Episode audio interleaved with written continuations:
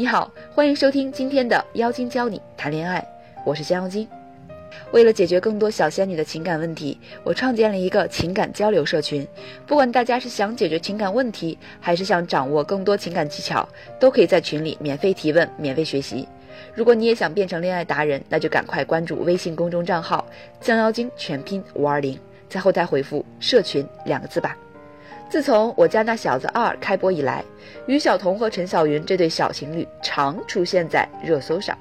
这对相差五岁的姐弟恋一向都是甜甜的，可前阵子却因为一场争执闹上热搜。起因很简单，两人在车上时，陈小云手滑放错歌单。原来两人恋爱后曾约定好，陈小云不能再听某男歌手的歌，可陈小云还是偷偷听了。于晓彤当即变脸，追问了五遍：“这是什么？”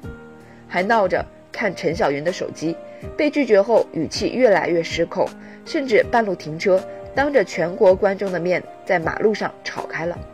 于晓彤正在气头上，态度十分差，吼了陈小云几句，最后还是女方哭着道歉才算收场。情侣吵架在所难免，可于晓彤这样的吵架态度实在是错误典范。他们吵架的缘由本是一件小事儿，双方都有错。陈小云隐瞒闪躲在先，于晓彤失控发飙在后，可吵到最后，女方却成了完全过错方。等两人真正平静下来后，陈小云再开口说：“小彤，为什么我每次遇到这档事儿都非常惊慌，不知道该怎么办？你知道，有时候你的脾气和你说的那些话，以及说话的语调，会让我非常害怕。你的态度会让我心虚，我觉得自己错了。”可是有时候我也不知道自己哪里错了。陈小云根本不明白自己错哪儿了，却还是傻乎乎的道歉，甚至觉得心虚和害怕。这一切都是因为于晓彤控制发火方式。接下来我们就来看看控制型发火方式都是怎么推卸责任的。一，如果你不这样，我也不会生气。控制型男人在发火时会提出一种假设：你如果不这样做，我也不会生气。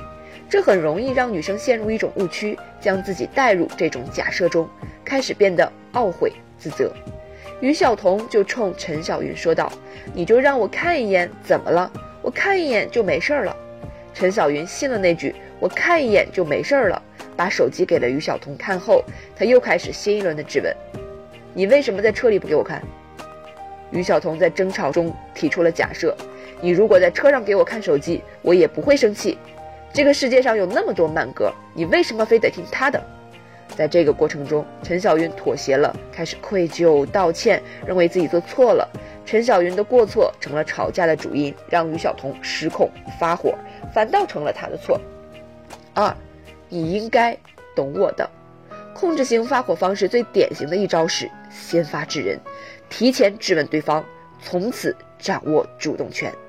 陈小云在吵架的时候已经委屈的哭了，可于晓彤来了句：“你不了解我性格吗？你听他歌没关系，你跟我讲嘛。”事实未必是这样，可这样的反问一出，陈小云又陷入了自责，把这场矛盾的爆发归咎于自己不了解于晓彤的性格。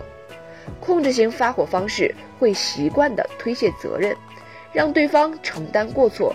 还时常放大女方的过错，让她开始愧疚，反省自己。三，因为爱你才介意。我曾经遇到一位学员，她老公可比于晓彤的脾气火爆多了，两人每隔几天就大吵一架。她老公经常吃醋，哪怕她和别的男同事吃个饭也会闹翻天。可我这位学员从来没有想过离婚，甚至不打算改变这种关系。她的理由很简单，有些可笑。他都是因为爱我才会冲我发脾气，这事儿说严重点儿就是斯德哥尔摩综合症，受害者反倒成了施暴者的同谋。当然，于晓彤这事儿并没有那么严重，顶多算是言语暴力。但这事儿闹上热搜后，不少人却对陈小云进行感情绑架，认为于晓彤这么生气都是因为在乎陈小云，真是不相关的人，他也犯不着火气这么大。控制型发火方式就是美化自己的过程，放大对方的过程。很多男人都会以爱为名，先来洗白自己，声称如果不是因为在乎你，我也不会和你吵架，不会闹成这样。他们把自己带来的伤害当成对方的表现，这时候女生就很容易信了借口。情侣吵架本不是什么大事儿，但双方一定要承担自己的那份责任。